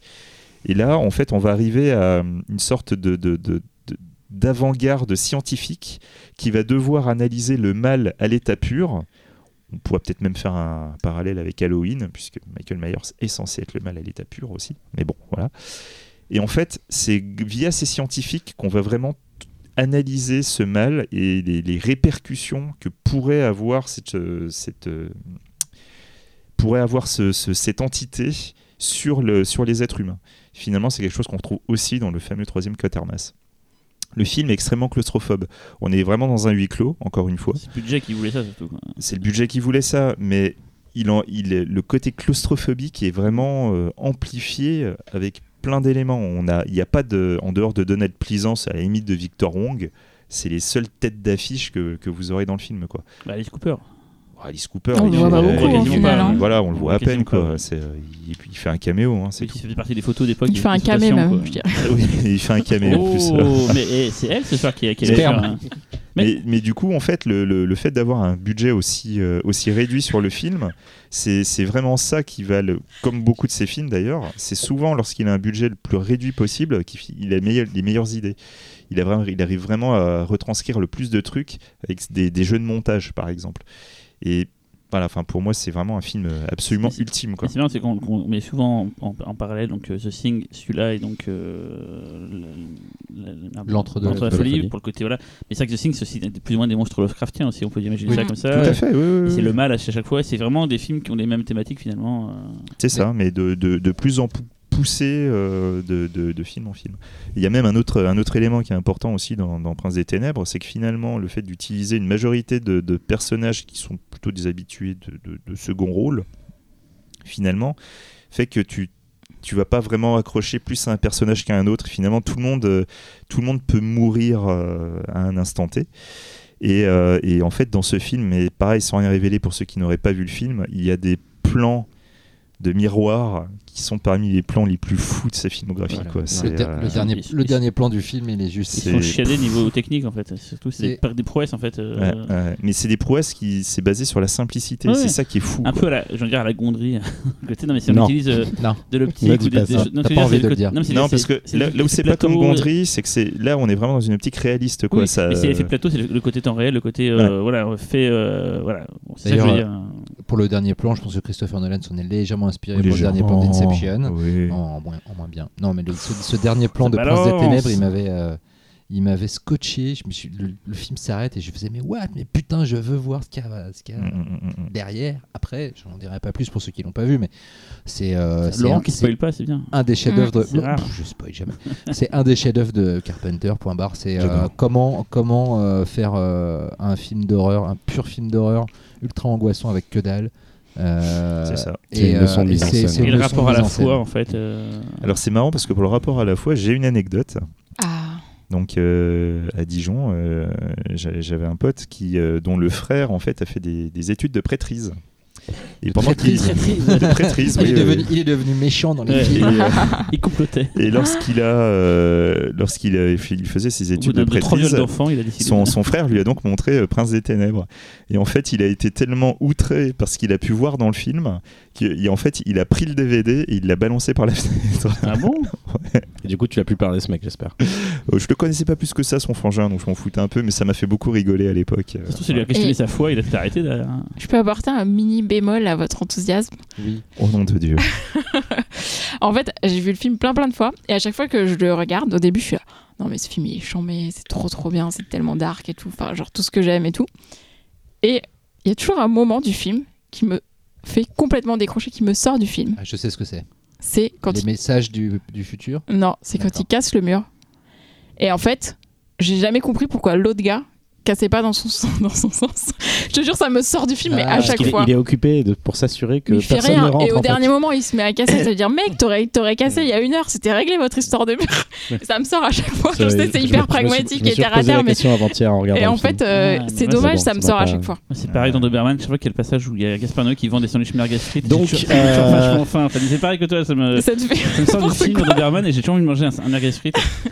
Non, C'est ouf, contre, hein. Tu parlais, tu parlais Là, je sens Xavier m'a regardé, m'a regardé, il était déçu. Voilà, C'était- il m'a c'est- jugé toute, la, toute la déception du monde.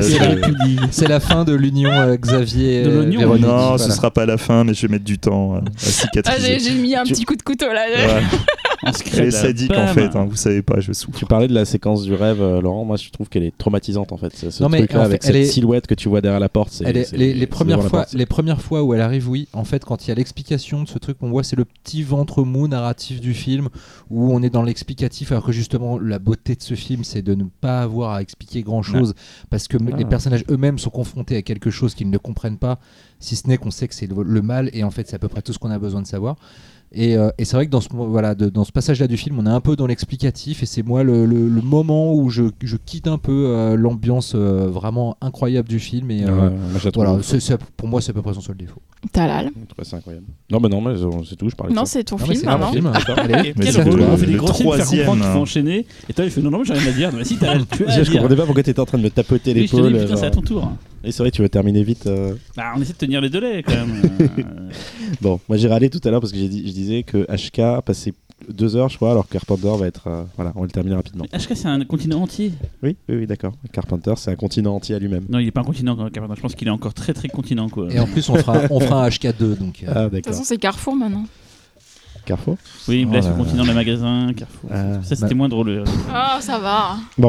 Donc moi j'ai parlé du troisième film justement de cette trilogie de l'Apocalypse, donc qui s'appelle L'Antre de la Folie. Donc on en a beaucoup parlé euh, tout à l'heure.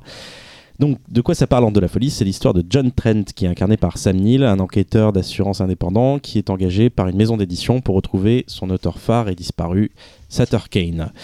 Et donc, euh, en le retrouvant, il doit aussi mettre la main sur le manuscrit de son dernier ouvrage qui est très attendu. Euh, il va devoir mener son enquête avec euh, Linda Stiles, l'éditrice de Kane. dis-le, c'est ce que dit Talal, t'emmerdes. Ça part hein, en sucette cette émission. Ouais, c'est vrai. bailles, Véronique. J'ai rien fait. Donc, euh, il part avec donc euh, Linda Stiles, euh, qui est incarnée par Ju- euh, Julie Carmen, c'est ça? Euh, qui, euh, qui est donc l'éditrice Oui, euh, de, de Kane. Et euh, donc, parallèlement à ça, on se rend compte que donc, les ouvrages de Kane rendent fous tous ses lecteurs. Et donc, donc Trent, donc Sam Neill, en, en grand rationaliste, est d'abord persuadé qu'il s'agit d'un gros coup monté par l'agence, par l'éditeur. Et puis en fait, Trent et Styles vont se retrouver à Hobbs End, une petite bourgade inventée dans les écrits de Sutter Kane. Donc voilà, donc cette fois, euh, ce n'est pas euh, Quatermass ou Carpenter qui ont écrit le scénario, mais Michael DeLuca, donc, euh, qui est le scénariste de Freddy 6 de Rachel Talalay, Grand et film. aussi connu pour être le producteur de Social Network, Captain Phillips, qui, enfin, qui a complètement changé de type de carrière. Euh, donc même si on imagine que vu les thématiques qui sont traitées dans le film, euh, Carpenter est très impliqué. Alors, alors c'est peut-être pas, c'est certainement pas le Carpenter le plus beau. Euh, déjà, la faute à, euh, à la photo que je trouve personnellement moins inspirée. Alors surtout là, je me suis enquillé. euh, D- Daté, je dirais. Je trouve que c'est celle qui a la patine qui vit le plus mal en fait. Exactement. Euh, mais déjà à l'époque, il y avait Un un, peu tru- télé, non? Il y avait un truc, voilà. Et justement, donc le chef-op ça- s'appelle Gary Kybe. Kybe, c'est un chef-op qui a commencé justement euh, avec, qui a fait beaucoup de télé et, juste prix. et qui euh, et qui donc a fait ses premières armes euh, au cinéma avec Robocop 3. Donc c'est pas très glorieux. Le meilleur de la franchise. Le meilleur de la franchise. Et qui malheureusement, et je pense que ça se ressent aussi, a fait tous les autres films de Carpenter jusqu'à Ghost of Mars. Et alors pareil aussi, à cette même époque, Carpenter va s'entourer euh, d'habituels, c'est euh, KNB, donc c'est une boîte de- d'effets spéciaux, donc c'est Kurtzman, euh, aidez-moi. Nicotero, Nicotero, voilà. Euh, et euh, personnellement, euh, bon, alors c'est très difficile de, de passer après Rob Bottin, mais je trouvais que même si c'est très cool de voir plein de créatures Lovecraftiennes dans le film, ça reste quand même en dessous, euh, largement en dessous de ce qu'on a pu voir C'est- avant. C'est plus l'animation en fait. Je trouve que les designs sont pas mal, mais euh, c'est la façon dont les créatures bougent qui est, qui est pas aussi Euh, organique. surtout que le, fameux passage avec le sorte de, de mur de Ouais, créatures où ça fonctionne pas. Mm. Bah, Au-delà de ça, moi j'aurais envie de vous dire, c'est plus la mise en scène en fait que ça pêche. Euh, je pense que euh, après c'est ma, ma théorie et je crois que après euh, après euh, l'homme invisible, euh, Carpenter a définitivement euh, Perdu le mojo. ça va Et Carpenter a définitivement perdu le mojo et du coup, euh, bah, du coup, bah voilà, il a plus, euh, il a plus la niaque qu'il avait avant pour, euh, pour justement trouver une mise en scène aussi vertigineuse. Alors qu'on aurait pourquoi choisi ce film-là du coup Mais non, alors justement, moi j'adore ce film quand même.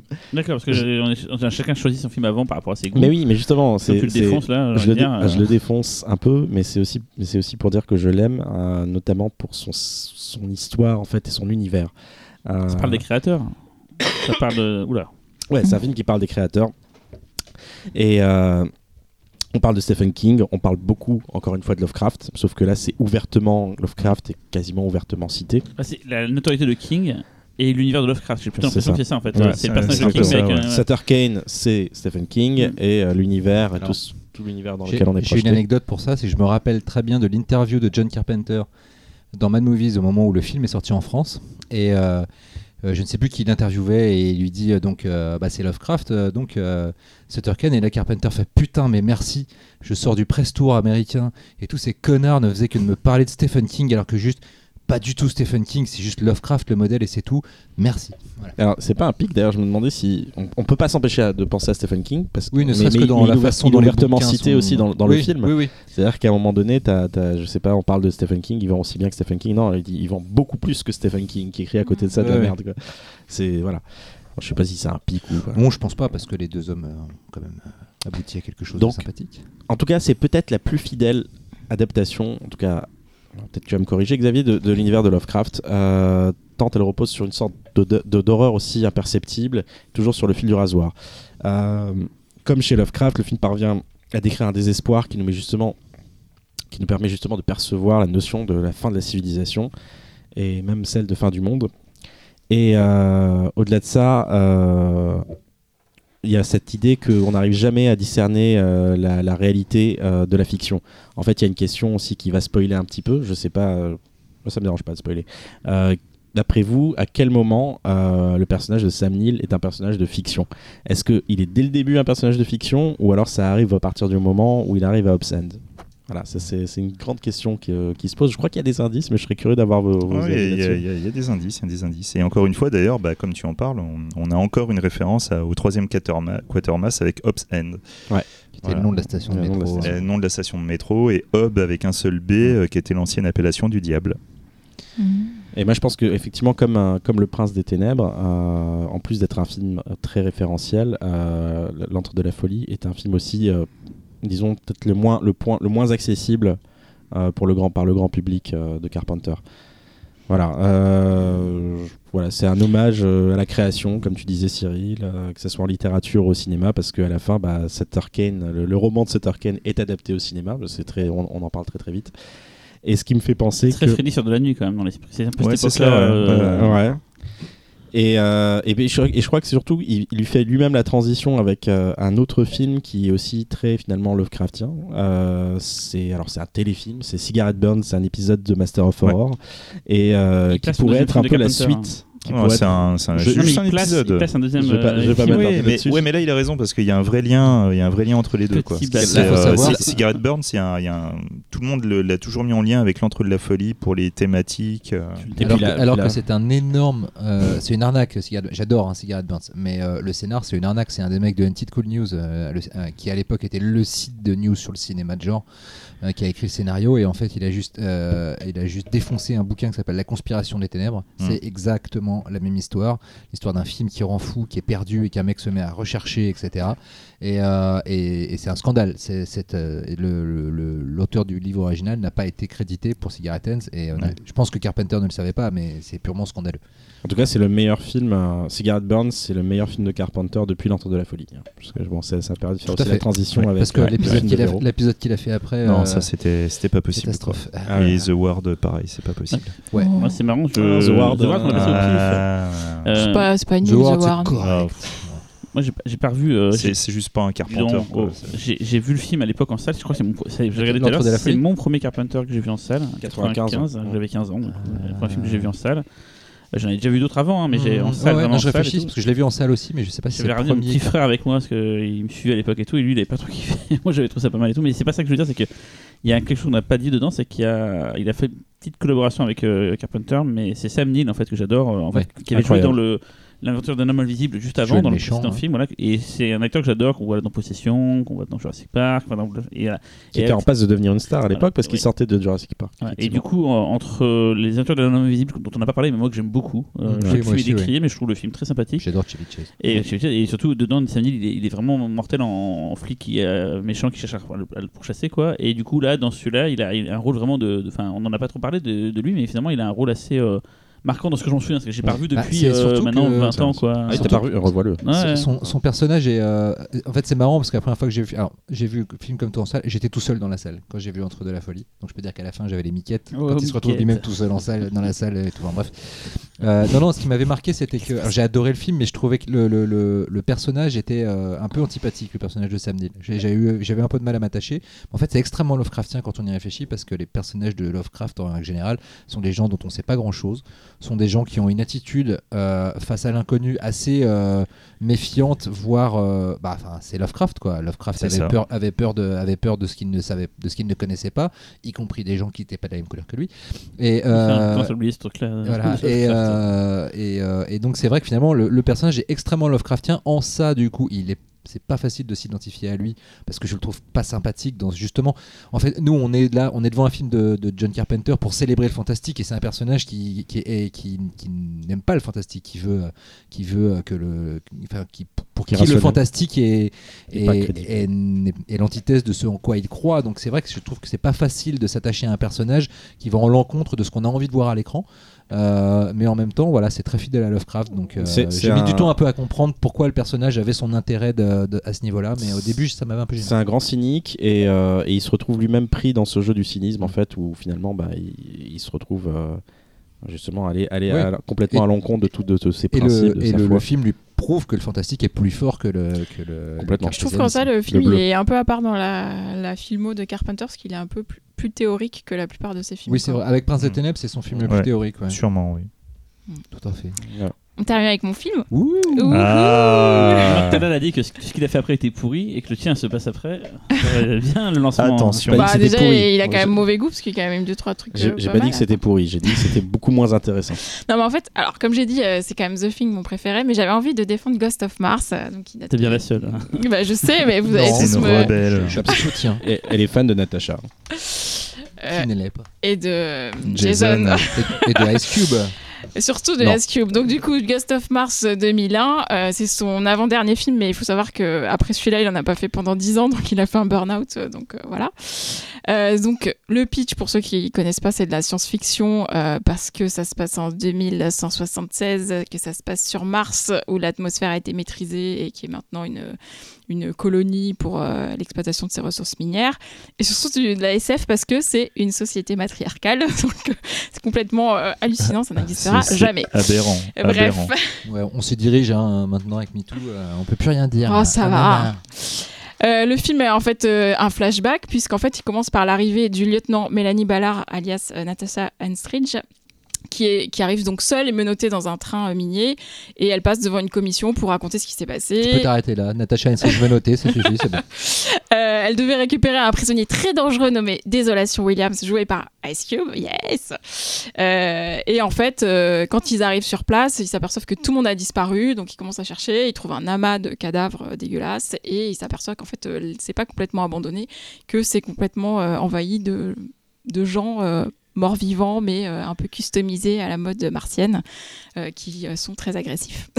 voilà pour résumer. C'est le moins qu'on puisse dire. Euh, en fait, euh, Carpenter avait envie de faire. C'est un scénario original. Il me semble qu'il a écrit avec euh, Larry Sulkis, qui l'a accompagné sur pas mal de films, mais pas forcément au scénario. Mais en tout cas, c'est un partner in crime.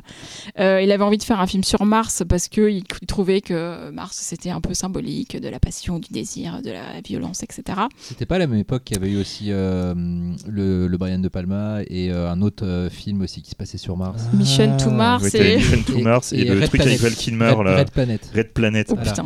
Ah là là, il était où- dur celui-là. hein. C'était l'époque où les studios se tiraient la bourre, c'est-à-dire que tu Oui, comme avais Volcano. Oui. il y Il y a avait, quelqu'un qui disait Mars, vite, un vite, un volcan, film sur. Mars. Une météorite qui s'écrase. Allez. C'était génial. Pentax. Euh, Euh, et juste, faut savoir, le, le coup de la société matriarcale, c'est pas du tout euh, militant de sa part, c'est juste qu'il se dit tiens, ça n'a jamais été fait, je vais le faire. Mais bon, il s'en fout en fait. hein. Cela dit, il a, tout- il a quand même souvent mis en scène des femmes Oui, fortes. oui, je suis méchante.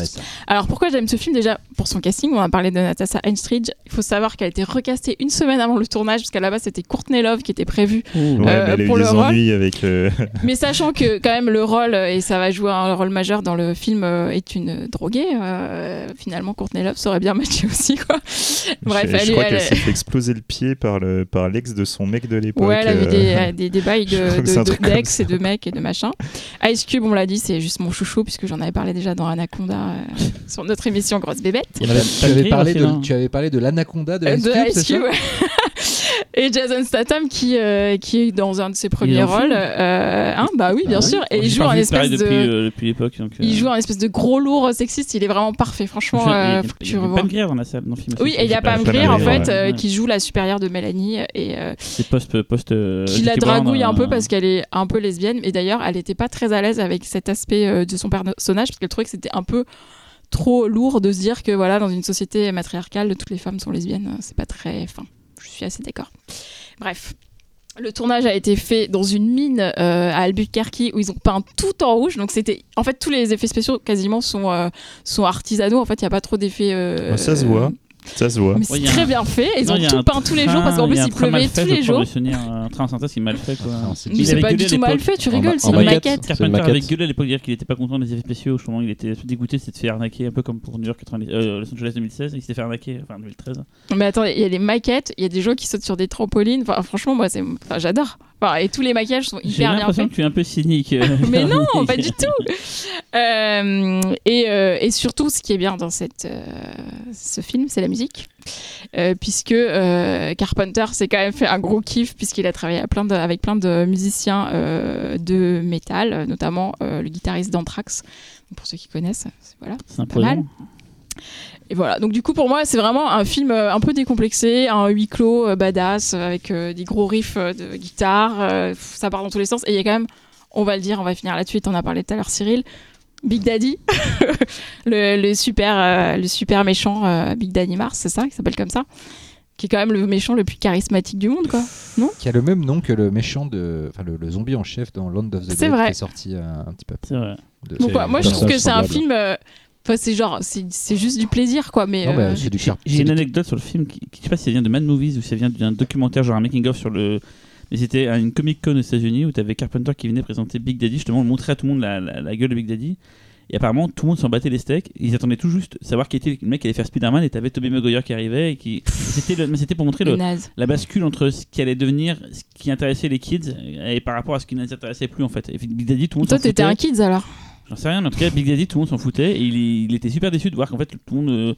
Euh, il y avait le mec avec son costume, tout le monde s'en foutait. Et qu'après, d'ailleurs, il voulait voir qui allait jouer le rôle de Spider-Man. euh, et c'était, je sais pas si c'est dans un Mad Movies ou si c'est dans un des making-of qui était dans le DVD à l'époque. On voyait carrément la réaction de Carpenter qui faisait un peu la gueule en, en mode putain, tout le monde s'en fout de mon Big Daddy. euh. Non mais pourquoi vous aimez pas ce film sérieusement Ah, j'aime À bien, part moi. Laurent. Non, mais j'aime bien. Non, je- c'est juste que voilà, il est, il C'est m'indiffère nul. un petit peu. Il est C'est- moins. C'est mineur, mais. Moi, je dis C'est pas tous les mineur, Carpenter, C'est le moins intéressant, moi, c'est le j'aime moins pas- inspiré. J'aime pas The Fog par exemple, j'aime pas celui-là. Ah non, euh, t'es ouf. Ouais, Tu sors d'ici. J'aime pas. Mortel, c'est- The Fog. Bah non. Moi j'aime pas The. Fog non plus. hein. Voilà. Xavier Ne se prononce pas. Oh Ah oui, il peut pas en parler. Ah merde, c'est vrai, Bah. Il a full, full disclosure. euh, Il avait l'air de travaille bien pour la aimer. boîte qui a, qui a le film, donc en fait, il peut Ah, pas parler des films. C'est-à-dire qu'il y a une réédition? Non, il peut Ah, pas en non, parler. non, C'est mais contractuellement voilà. parlant. Xavier ne En peut tout pas cas, parler oui, des mais non, mais films. nous, on peut en euh, En tout parler. cas, le coffret Ça, DVD. Oui, bien sûr. À on peut chaque fois, parler. je lui Il y a- demande quand je J'ai sais juste pas le droit de donner mon avis. Voilà, non, mais il y a une réédition, c'est cool. Alors, est-ce que c'est une réédition Non, Qu'est-ce qu'il y a il y a pas de Est-ce réédition. que t'as le film en DVD dans ta collection Bien sûr. Le coffret, le aime. Bah coffret voilà. DVD sorti en France est mortel. Je l'ai. Il y avait un bouquin Ah, dedans avec et le tout. livre euh, Ouais, super. de. Comment il s'appelle? Le- L'auteur Boulanger, non? Carpenter par Carpenter. Par euh, Gilles Boulanger Ouais, Gilles Boulanger. Ah, le ouais. mec a Non, non, par contre, euh, par Ouais, contre, ce que je peux dire sur. Ghost of Mars, c'est que par exemple, euh, enfin, c'est marrant parce que dans Ghost of Mars, je trouve qu'il y a beaucoup de. de- Il en parle. hein. Oui, j'ai- juste pas le droit de donner mon avis, c'est pas pareil. Mais euh, en fait, il y a beaucoup de, de Marchand des œufs. structures euh, habituelles de Carpenter qui, qui ressortent vachement dans le film. Et en l'occurrence, tu vois le personnage d'Ice Cube, ça c'est une des grandes, euh, un des grands classiques carpenteriens, je trouve, c'est arriver à te créer un personnage iconique, mais genre en trois plans, quoi. Bah, c'est vraiment, Snake euh, sans Kurt Russell. en Voilà, c'est exactement Et ça. même- Et c'est, euh, tu vois, Ice Cube, c'est exactement ça, quoi. Trois plans, paf, Et peut-être d'ailleurs, un petit truc qui euh, raconte et ça y est, c'est fini. Il y a quoi. aussi le côté euh, un peu contima- contamination qu'on a dans The Thing, puisque à un moment Ouais. donné, on ne sait pas si les gens sont- vont devenir des créatures ou pas. Enfin, Et Ouais, Asso aussi.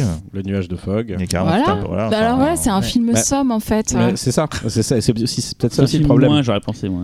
C'est aussi peut-être ça le problème, c'est que il est moins inspiré. Je pense que ça se sent beaucoup dans sa réal et, euh, et finalement, bah, il, il se, il se cite lui-même. En et fait- c'est peut-être le début de la fin. Je Parce fait, rappelle- Dark Star, son premier film, ça se passe dans l'espace. Et celui-là se passe dans l'espace. Il n'y a pas une sorte de. Bah, en fait, c'est le, premier film, effectivement, depuis Darkstar qui ne se passe pas sur la Parce qu'il a Terre. déjà fait des films de SF, Ah. genre euh, Amazon Los Angeles, mais qui se passaient sur Terre. Mais là, c'est le premier qui fait en fait. euh, Mm.